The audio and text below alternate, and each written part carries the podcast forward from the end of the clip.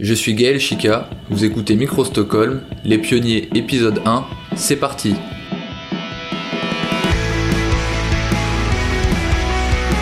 Il s'appelle De Bureau, Latou, Richardson, Gardan ou encore Stocklin. Sans eux, le handball serait toujours ce sport relégué au cours d'école. Aujourd'hui, nous allons revenir sur l'incroyable histoire des bronzés.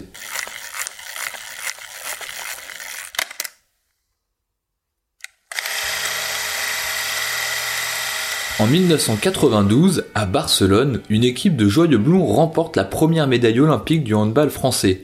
Mais aucun parieur n'aurait misé un centime sur cette équipe quelques années auparavant. Cette histoire débute en 1985. Ben, le handball en 1985, il essaie de sortir de, il de sortir des nimbes dans lesquels il végétait depuis, euh, depuis ben, pas mal d'années. C'était un handball amateur, complètement amateur. C'est un sport universitaire et scolaire euh, où tout le monde a participé, grosso modo, euh, à l'école, euh, voire à l'université, encadré par beaucoup de profs de gym dans les clubs et uniquement des, des, des, profs de gym qui étaient entraîneurs. Et on s'entraînait deux fois par jour.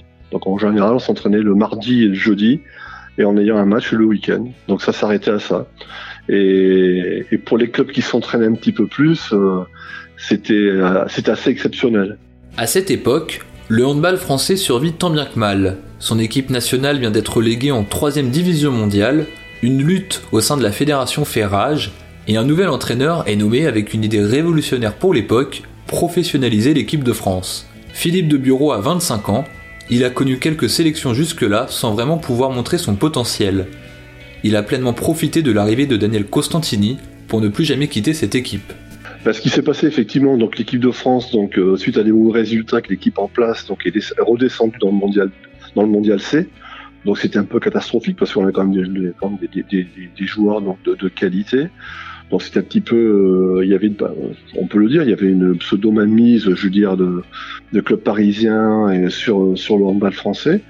Et suite à ces mauvais résultats, donc il y a une cassure, voilà, et puis on a fait confiance à une équipe à gérer du sud, de province, donc avec l'arrivée donc de, Daniel Constantini, donc qui a, repris les rênes donc en 1985, voilà, pour repartir à zéro et reconstituer une équipe en se fixant des, objectifs, mais en ouvrant vraiment le groupe. Hein. Daniel Costantini, le provincial, débarque à Paris. Il tente de changer les mentalités, mais il n'est pas seul dans cette histoire. Un autre acteur important se bat pour changer le handball hexagonal Maurice Matteoni, le représentant des clubs auprès de la fédération, et surtout, c'est un ancien compère de Daniel Costantini. L'objectif, c'était de, notre objectif, c'était de faire euh, grimper l'équipe de France dans le groupe A, et donc avec l'idée folle de mener, euh, d'avoir une médaille à Barcelone.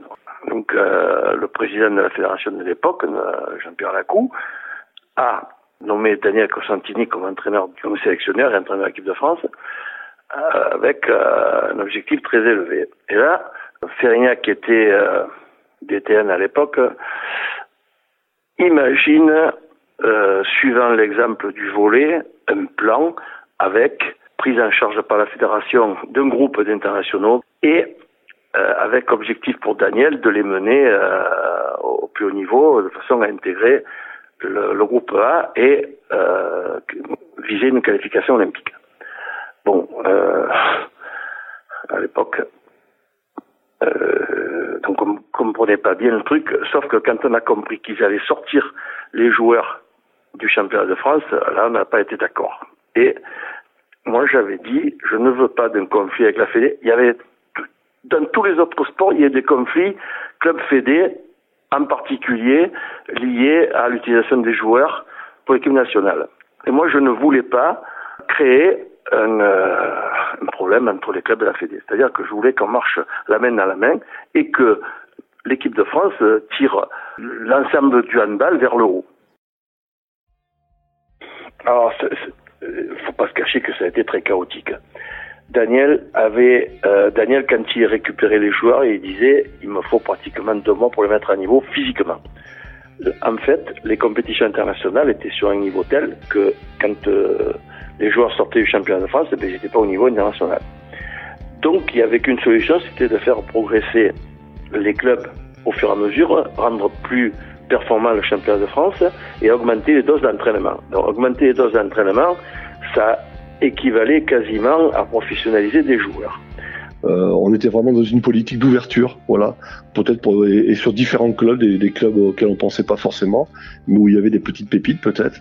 Et mais en tout cas, c'était c'était quelque chose de nouveau, puis qui était euh, euh, qui était accepté, qui était très agréable parce que on repartait sur des sur de nouvelles bases. Donc on a eu un, un programme, euh, donc on a, il, a, il a pas mal travaillé donc sur tout ce qui était conditions physiques. Il voulait voir un petit peu, je veux dire, là, où on était certains joueurs. Ça n'a pas été simple, ça n'a jamais été simple. Et Daniel Constantino s'est toujours beaucoup entraîné. Et ce que nous n'avions pas l'habitude en fait. Voilà. Et, mais c'était bon enfant et c'était vraiment dans un bon esprit. Donc il y a eu plusieurs rassemblements où forcément, euh, en partant sur un groupe de 35 au départ, ben, le groupe a été réduit au fur et à mesure. Et puis pour garder une ossature, je veux dire, euh, donc un groupe, on je crois une vingtaine après. Et comme vous le savez, après nous étions à l'époque sur un groupe de 16. Et en parallèle, ben, il fallait euh, trouver, je veux dire, un arrangement entre club et fédération, voilà, euh, pour qu'on puisse s'entraîner les internationaux le plus possible et que les clubs puissent nous libérer. Donc on était même au départ de mémoire, on était légèrement indemnisés, on touchait, euh, on touchait euh, un petit montant journalier lorsqu'on partait en équipe nationale. Mais ça n'a pas toujours été simple, même si les clubs ont bien compris qu'il fallait jouer le jeu si on voulait que l'handball euh, français passe un cap. Et ça n'a jamais été, ça n'a jamais été évident. Et la première pierre de cet édifice est posée le 16 février 1986. Ce jour-là, l'équipe de France remporte à Lisbonne les championnats du monde C, dans le plus total anonymat ou presque, mais qu'importe, Daniel Constantini tient son cap et les différends entre la fédération et les clubs ne vont que s'accentuer. Daniel n'avait pas confiance dans les autres présidents. Je pense qu'il n'a jamais douté de ma sincérité, de la sincérité de mon engagement et des propos que je lui tenais. Par contre, il accordait qu'une confiance euh, mitigée à d'autres présidents. On ne va pas chercher qui ni pourquoi. Et moi, je lui disais, je te promets. Alors, moi, je lui ai demandé une chose. Moi, j'ai occupé le président, toi, occupe-toi des entraîneurs. Parce que, en fait, euh, les présidents, on là pour présider, on n'est pas pour entraîner. Donc, euh, les responsables du niveau technique de l'équipe, c'est pas les présidents, c'est les entraîneurs. Et j'avais demandé aux, aux, aux autres présidents de professionnaliser leurs entraîneurs. Alors c'était vachement difficile parce qu'ils voulaient pas lâcher leur propre pour l'ombre. Le handball était quand même pas encore porteur comme il l'est maintenant. Et euh, souvent, les entraîneurs étaient des cadres techniques. Donc euh, ils n'allaient pas lâcher leur place dans la fonction publique pour aller entraîner un club dont euh, ne savaient pas si, dans un sport dont on ne savait pas si on allait euh, ou pas réussir euh, à, crever le plafond pour arriver à une notoriété qu'on a aujourd'hui. On a, on a réussi, en partie. Bon, on va pas s'attribuer tous les mérites parce que bon, mais il y avait deux, deux paramètres. C'était le paramètre structure des clubs et le paramètre entraînement. Et ça, c'était Daniel avec les joueurs et avec les autres entraîneurs. Alors en 87, donc c'est pareil, donc on, commence à s'entraîner beaucoup plus au niveau d'équipe nationale. Hein, les plus plus on avance et plus les, rassemblements sont fréquents, voilà. Et euh, c'est pas simple, c'est pas simple toujours. J'en reviens toujours au, niveau des clubs, mais en tout cas, on arrive à trouver euh, une certaine ossature à un noyau de joueurs qui forment, je veux le noyau de, l'équipe de France. Voilà. Il y avait encore quelques, anciens qui, avec le temps, ben, ont perdu son, son parti. Voilà. Parce que se reconnaissaient plus non plus dans, ben, je un petit peu dans le handball moderne, quoi, où il fallait beaucoup plus s'investir, euh, quand je dirais se, se faire mal. Voilà. Et, mais en fait, la transition s'est bien passée, mais Daniel Constantini a toujours laissé en fait un, bah, effectivement, je vous le disais, on était un groupe de 16 sur les, sur les mondiaux, etc. Mais en tout cas, il a toujours, après chaque échéance, il a toujours ouvert le groupe pour que des nouvelles personnes puissent intégrer le groupe. Après un mondial en Italie mitigé, un petit nouveau fait son arrivée. Son nom, Denis Latou. Voilà, j'arrive à la fin de cette année-là, à la fin de l'année 87, où euh, il y a un renouvellement des joueurs Et de là, il y a huit joueurs de notre génération qui ont incorporé l'équipe de France A. Donc, il s'est appuyé sur la majorité de notre, de, de, de, de notre génération avec euh, des compléments, je dirais, des, de ceux qui étaient nés en 59, 60, 61, comme Alain Porte de Bureau et Médard, et puis des 63, 64 euh, qui étaient comme Thierry Perreux, Pascal Mahé et Philippe Gardan. Et le reste de le reste de l'équipe de France, à partir de ce moment-là, ça a été euh, toute la génération des 66-67, voilà. Nous sommes en 1989, le procès est en marche et encore plus en ce mois de février. Mondial 89 en France, on est chez nous, hein, c'est toujours pareil, hein, voilà. Donc on veut on veut montrer euh, ce que l'on vaut, voilà. Et puis on avait quand même un public, hein, on avait un public derrière nous. On a commencé le mondial, euh, la première phase sur Grenoble, pour ensuite euh, rejoindre Marseille et pour que les, les finales avaient lieu sur Paris. Donc on avait vraiment, je veux dire, un public qui était derrière nous, et ça c'était très important. Et on voulait surtout prouver et montrer, je veux dire, que ben, que l'handball français existait, euh, et surtout, je veux dire, avoir des, des, des, très bons résultats, je veux dire, euh, des très bons résultats en France. On n'avait pas la prétention de gagner le Mondial B, mais on avait la prétention de, de, de, de peut-être aller dans le dernier carré parce que parce que c'était en France et qu'on était galvanisé par un événement de pouvoir le jouer chez nous, ce qui était ce qui était tout nouveau pour tous les joueurs de cette génération, hein, aussi bien les jeunes que les moins jeunes, euh, ils n'avaient jamais fait de mondial en France, donc c'était un événement, c'était aussi euh, le développement du handball qui commençait parce que c'était quelque chose en France, qu'on allait jouer à Bercy, qu'on allait jouer dans des grandes salles euh, comme le Palais des Sports de Grenoble, voilà, donc euh, il y avait une attente d'une part de la fédération et d'une part de nous-mêmes aussi pour pouvoir aller accéder et jouer dans la cour des grands dans le mondial A. La cour des grands, cette équipe a l'occasion de l'intégrer. Elle va valider ou pas les quatre années de travail précédentes dans un match à qui tout double face aux Danois. Bah, le, le, match contre le Danemark, c'est le match coup près, quoi. Soit ça passe, soit ça casse, parce que c'est euh, si on perd, on est éliminé, si on gagne, on est qualifié. Ben, c'était quelque chose d'extraordinaire parce que c'était un match, je veux dire, décisif. C'était un match euh, avec une, comment dire, une grosse, grosse, grosse, euh, grosse, grosse tension, avec une grosse pression qu'il fallait gérer, une grosse attente de la part des supporters euh, qui nous avaient poussé un maximum dans ce magnifique palais des sports de Marseille. Et il y avait, je me souviens qu'il y avait une ambiance terrible et que ça s'est joué sur sur rien du tout. Quoi. Je veux dire, il y a un passage en force à la fin du match qui est sifflé. Euh, il aurait très bien pu avoir penalty en faveur des Danois et il y a eu passage en force en faveur des Français. Et voilà, et ça fait basculer le match. Alors ça s'est vraiment joué à pas grand chose, mais comme on dit, les détails font les grandes équipes et, et voilà, et c'est parti de là. Si ça n'avait pas été en France, on serait peut-être pas qualifié et on n'aurait peut-être pas le palmarès qu'on a aujourd'hui. Je sais pas.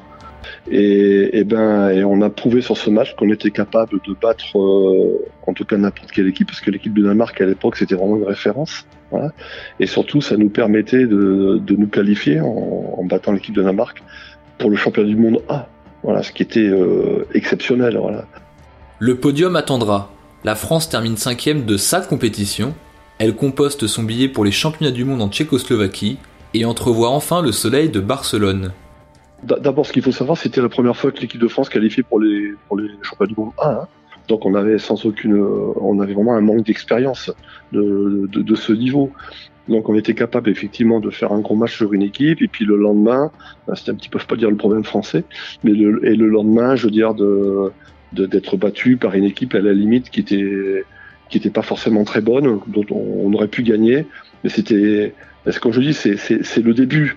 Donc on, gagnait, on perdait, donc il fallait aussi s'arriver à se situer.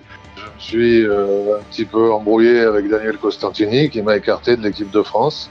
Et, euh, donc, j'ai pas en janvier 90, j'ai été euh, mis au frigo. Je dis au frigo parce que ça a duré deux ans et pas au placard. Au placard, c'est une année. Au frigo, pour moi, c'est deux ans. Donc euh, voilà, j'en rigole aujourd'hui. Et, euh, et, donc, il est arrivé Stocklin et Richardson et il a sorti euh, Latou et Munier de, de, de l'équipe de France euh, à ce moment-là, et donc j'ai pas fait le mondial euh, en Tchécoslovaquie. Daniel Constantini s'adaptait par rapport au potentiel de ses joueurs. Et quand il a vu, je veux dire, le Jackson Richardson, il s'est dit tiens, ce type de joueur, je peux le faire jouer de telle façon. Comme vous savez, c'était un, un, joueur atypique, voilà. Euh, et on a profité, il a profité de ça, on a profité donc des qualités euh, donc de Jackson Richardson pour jouer à, à notre handball, pour jouer autrement.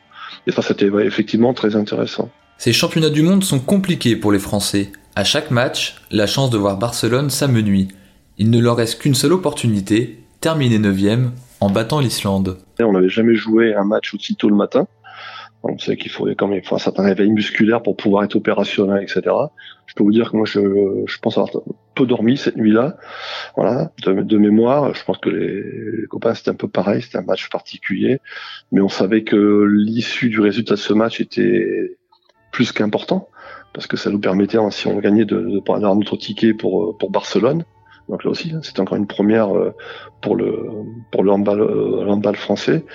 Et par contre, et sur ce match, on est arrivé, mais d'une façon, je veux dire, euh, extrêmement impliqué. Donc on a suivi les consignes hein, de, de, A à Z de, Daniel. Et on a fait un match, même pour ma part, moi je me souviens, j'avais fait un match, enfin un très beau match. Voilà, bah, j'étais pas le seul, bien sûr, c'est l'équipe, mais j'étais hyper concentré, etc. Et, et dans ma tête, on pouvait que passer, quoi. Je veux dire, Enfin, en tout cas, on avait cette envie-là de gagner ce match et pouvoir se qualifier pour, pour les JO de Barcelone. Score final 29-23, les tricolores exultent. 50 ans de travail sont récompensés ce matin-là. Il reste maintenant deux ans pour préparer ces jeux au mieux. Et Daniel Costantini en profite pour rappeler certains joueurs. Ouais, Daniel Costantini m'appelle, me dit euh, est-ce que ça t'intéresse de revenir en équipe de France? Euh, Je lui dis, bah, faudra vraiment être con pour dire non, parce que il y a les Jeux Olympiques qui se profilent et que euh, c'est dans c'est dans six mois. Et si je peux faire partir de l'aventure, euh, c'est le rêve de tout sportif au monde, je pense, d'un jour aller aux Jeux Olympiques. Et là, vous avez une opportunité. Euh, qui est quand même qui est quand même avérée de dire non non ça m'intéresse pas euh, personne n'aurait compris. Hein, donc, euh, donc, bien évidemment que ça m'intéresse. Euh. Le compte à rebours est lancé. Les joueurs se préparent sous les yeux du sélectionneur et chacun fait ses petits calculs. Ce qui se passe, c'est qu'à chaque fois, nous, on jette la pièce et on est toujours du bon côté. Hein. Il faut savoir qu'on sort de nulle part, qu'on est la 30e nation du monde en 88, euh, qu'on va faire un championnat du monde B en 89, on se qualifie, qu'on va faire un mondial A en 90, on se qualifie, et quand on arrive aux Jeux Olympiques, euh, on a encore, euh, on est euh, la neuvième ou la dixième nation du monde à ce moment-là. Donc pendant la préparation, qu'est-ce qu'on se dit? On se dit bon, on travaille, on bosse, on bosse, on bosse, on regarde la poule. Imaginez un peu la poule l'Espagne chez elle, la Russie, l'Allemagne qu'on n'a pas battue depuis je sais pas combien de temps, les Espagnols depuis 24 ans, des Roumains certes vieillissants, mais des Roumains triple champions du monde, et l'Égypte. Donc qu'est-ce qu'on se dit? On se dit bon, bah vu la poule on peut peut-être battre les Roumains et on peut peut-être battre euh, l'Égypte, sûrement l'Égypte, donc ça nous fait deux victoires, donc on fait 7-8. 7-8, ça veut dire qu'on progresse encore par rapport au Mondial A. Voilà. Et on part dans cette optique-là au début de la préparation.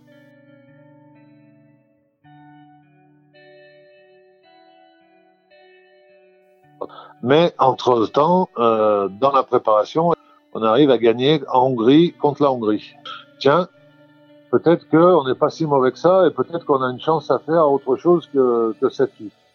Et puis on arrive aux Jeux Olympiques, euh, il se passe ce qui se passe au niveau de, de la frontière, c'est-à-dire que tous les camions de fruits qui remontent d'Espagne sont brûlés à la frontière, euh, que le premier match c'est contre l'Espagne avec euh, avec le roi dans les tribunes et que l'Espagne chez elle vise le titre olympique et que et que nous dans les journaux on voit euh, ces putains de Français une formalité euh, ça fait 24 ans qu'ils nous ont pas battus ou 23 ans euh, c'est une formalité euh, tournons-nous vers l'avenir préoccupons-nous de la suite pour être champion olympique machin et on a dit on va pas se faire marcher dessus hors de question ils nous traitent pour des pimpins et comme il y avait beaucoup d'ego dans cette équipe et de, de fort caractère et bah, du coup, on s'est pas fait marcher dessus et qui plus est, on les a battus le premier match et on leur a, euh, on leur a tué leurs Jeux Olympiques euh, point barre. Et nous, de ce, de ce fait d'avoir battu les Espagnols, on s'est dit merde. Alors on avait dit deux victoires, donc on a toujours les deux victoires face aux Roumains et aux, Égyptiens potentiels, mais là on a battu cela. Putain, si on, si on bat les Allemands, on peut peut-être aller en demi-finale. Et ensuite on, est, on, enchaîne, on, joue les, les, Russes, c'est ça. On perd de très peu, on perd d'un but, je crois contre les Russes. On joue effectivement les, les Allemands et on bat les Allemands. Les Allemands, c'était une référence, je veux dire, mais vraiment une référence dans le handball à cette époque-là. On bat également la Roumanie, qui est encore une grande nation, une grande nation donc dans le monde du handball. Et après, donc, euh, on joue également l'Égypte. Bon, alors l'Égypte c'était autre chose, même si c'est une équipe, donc il fallait faire attention. Et on gagne donc l'Égypte. Et on se retrouve en demi-finale. Alors on se retrouve, on se retrouve, euh, on se retrouve en demi-finale contre la Suède et effectivement euh, en demi-finale des Jeux Olympiques. Alors là, on a les yeux grands ouverts, écarquillés. Et euh, malheureusement pour nous, on est, on est, euh, on est un peu perdu dans ce monde-là à ce moment-là que ce soit médiatiquement ou euh, effectivement on est la seule équipe de sport co aux Jeux Olympiques et la surprise euh, qui fait que tous les journalistes et les, et les radios reporters veulent, veulent s'arracher l'équipe de France de handball. Donc au fil du temps, au fil du temps, premier jour, deuxième jour, troisième jour, quatrième jour, de plus en plus surprenant. Qu'est-ce que c'est que cette équipe qu'on connaît pas ou qui nous intéressait pas? Et au fil du temps, on commence à grandir et voilà, et on arrive, on est un peu submergé par par tout ça, alors alors qu'on n'a pas l'habitude. Il faut le reconnaître. Euh, une demi-finale des Jeux Olympiques alors que vous êtes la dixième nation du monde, mais euh, auparavant vous étiez la trentième quatre ans avant. Euh, voilà, c'est tout nouveau, c'est tout beau, c'est joli, ça brille, c'est les Jeux Olympiques. Mais finalement, on est en demi-finale face à une équipe qui, elle, est déjà trois ou quatre fois championne d'Europe, qui, qui en est à sa dixième compétition à ce niveau-là. Et nous, c'est notre première. Donc, on se pince un peu. Hein. Se dire, merde, on est en demi-finale des Jeux Olympiques. Donc le fil du match, euh, on le prend à bras le corps, mais malheureusement pour nous, on n'a jamais été en mesure de. Alors on les a inquiétés, oui, mais on n'a jamais été en mesure de gagner. On, on, les suit toujours à un ou deux buts, un ou deux buts, un ou deux buts, sans jamais pouvoir passer devant.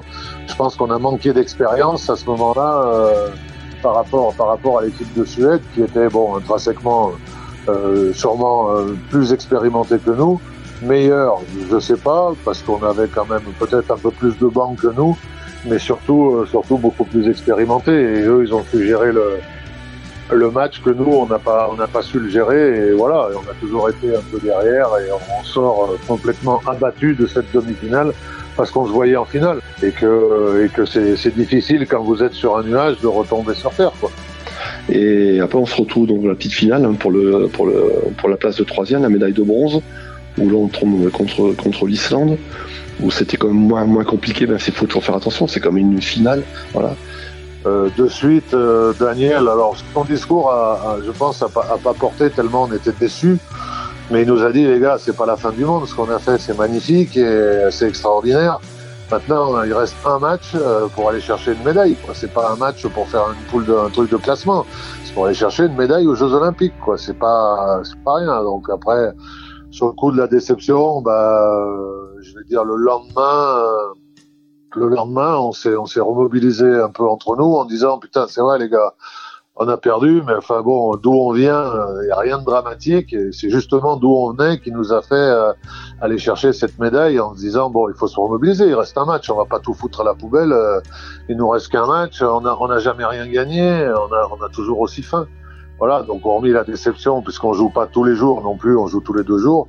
Il y a eu un jour, euh, un jour de repos entre entre la, la demi-finale et la petite finale, et donc on a dit euh, bon, on va aller, on va on va se remobiliser, on va aller la chercher cette médaille, voilà. Et comme on avait on avait un caractère fort et, et vraiment un groupe très soudé et, et très et très sympa, euh, on s'est on s'est tous battus les uns pour les autres avec avec des états physiques différents. Il y en a qui étaient cuits, il y en a qui étaient, euh, il y en a qui étaient euh, euh, blessés, il y en a, mais on s'est, on s'est tous battus.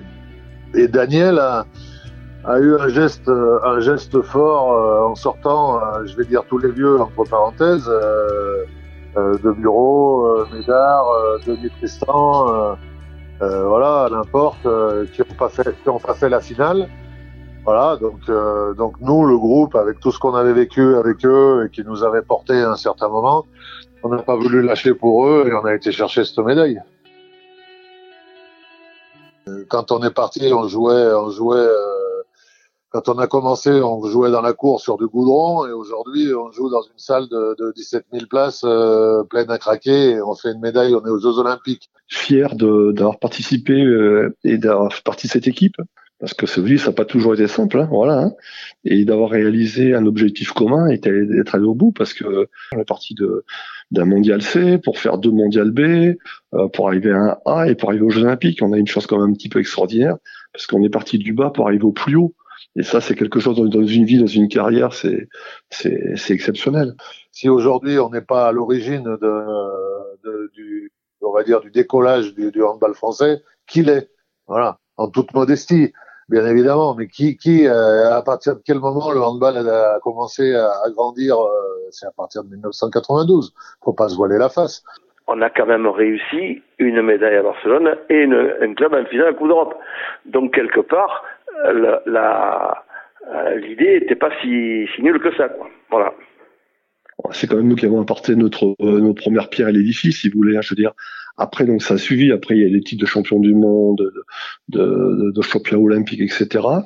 Mais en tout cas, moi, pour ma part, parce que je peux parler pour moi, euh, effectivement, j'ai vraiment l'impression qu'on a contribué, qu'on a apporté, on a, on a apporté ses premières pierres cet édifice pour qu'aujourd'hui l'équipe de France euh, puisse réaliser ce qu'elle fait aujourd'hui. Euh, ouais, bien évidemment, ouais, bien évidemment. Merci à nos pionniers d'avoir participé à cette grande première. Un grand merci également à Atlas Forum pour le générique. Et on se retrouve très vite pour un prochain numéro des pionniers. Salut